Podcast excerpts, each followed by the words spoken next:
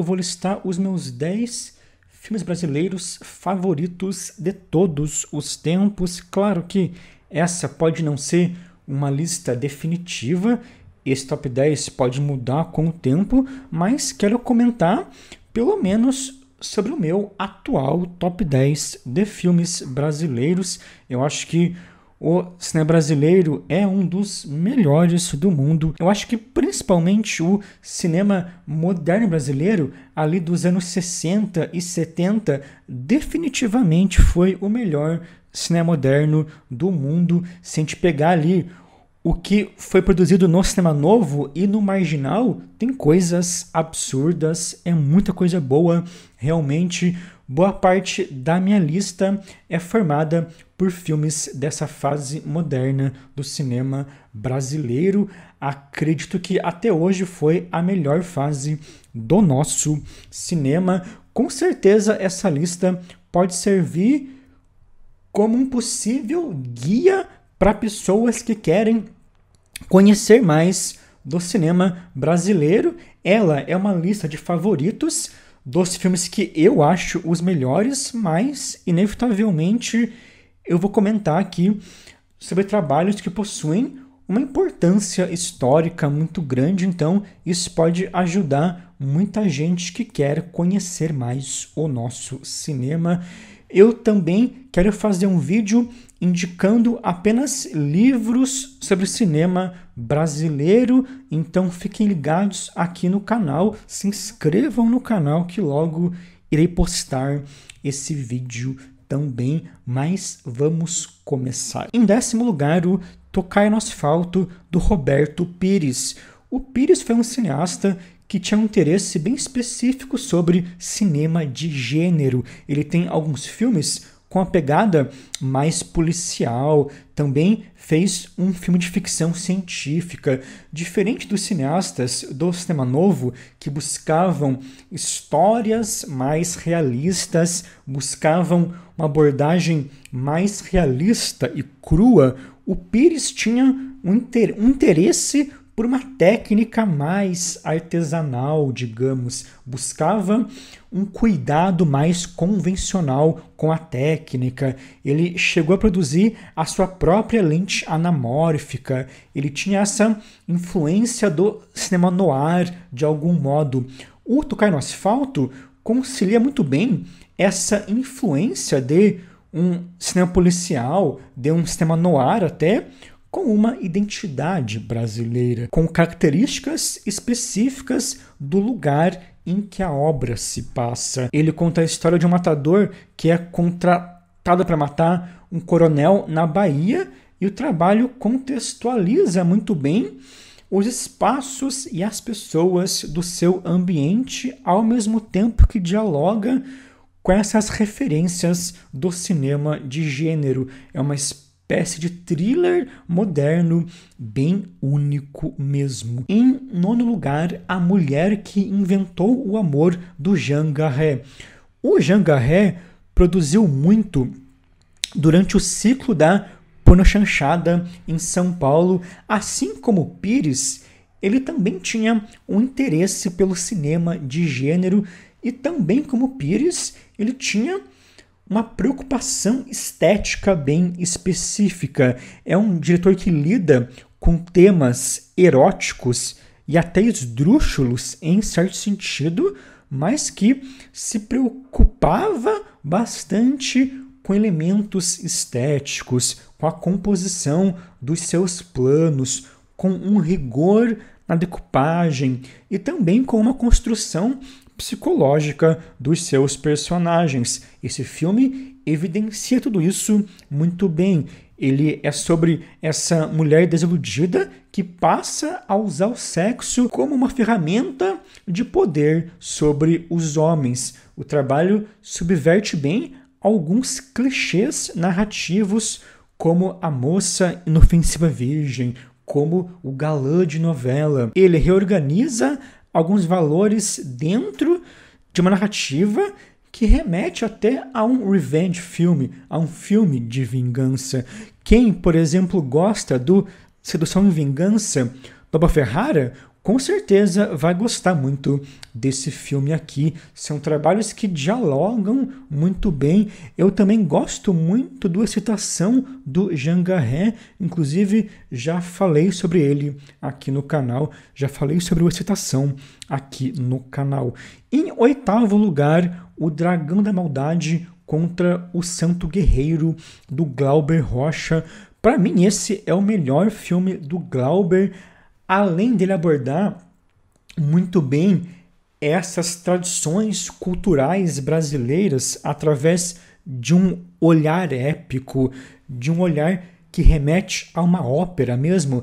Além disso, a forma como o Glauber desconstrói o Antônio das Mortes, a forma como ele desconstrói esse mito que ele criou é muito boa. Aquele plano final do personagem indo embora, com o posto da Shell do lado é sensacional. O Glauber se apropria muito bem da realidade do mundo dentro dessa proposta mais teatral e alegórica. Se apropria muito bem dessa realidade de um mundo moderno que rejeita esses mitos. Ele vai radicalizar essa abordagem totalmente em um trabalho como o Idade da Terra, que é outro grande filme, que talvez seja o meu segundo trabalho favorito do Glauber, mas aqui ele já dá algumas indicações bem fortes disso. Em sétimo lugar, o Simão, o Caolho do Alberto Cavalcante. Esse com certeza é um trabalho que deveria ser muito mais comentado. É uma comédia, é uma espécie de chanchada que tem um tom tragicômico muito livre que possui uma relação com a fantasia. O trabalho segue esse homem caolho, meio malandro e a sua família, enquanto São Paulo vai passando por mudanças. Ele mostra ali um momento histórico e social do país através da comédia, através de um tom pretensamente leve, mas ao mesmo tempo aborda as mudanças da sociedade de um modo muito expressivo, de um modo até crítico e também reforça um senso de união daquelas pessoas, daquela comunidade. Me lembra até um pouco o Jacques Tourneur em como ele aborda aquela comunidade de pessoas em alguns momentos. Em sexto lugar, o Viagem ao Fim do Mundo do Fernando Cone Campos. Esse com certeza é um dos meus preferidos do cinema marginal brasileiro ou de trabalhos que orbitam aí aquele momento marginal. Esse trabalho é um dos que melhor lida com uma variedade de formatos que a geração marginal lidou.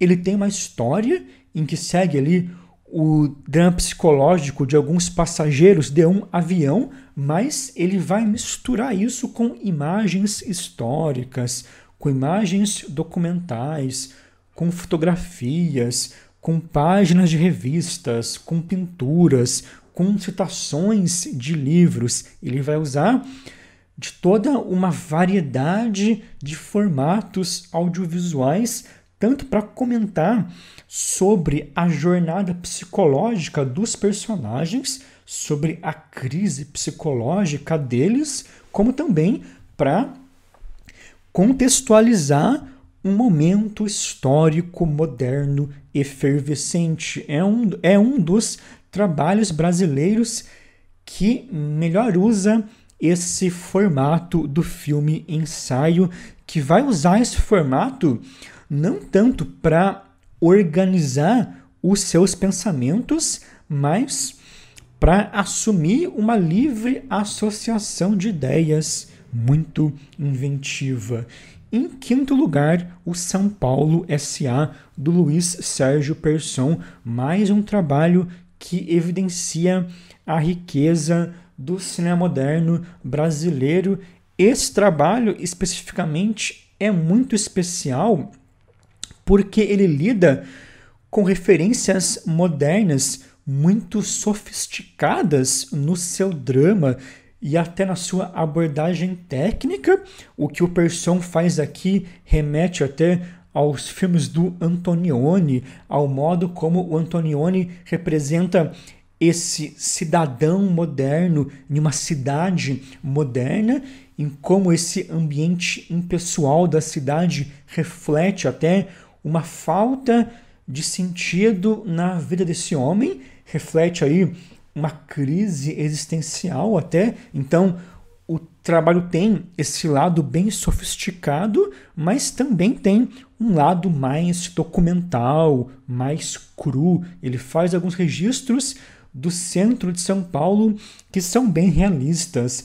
Ele realmente consegue intuir muito bem as mudanças históricas e sociais que a cidade passava.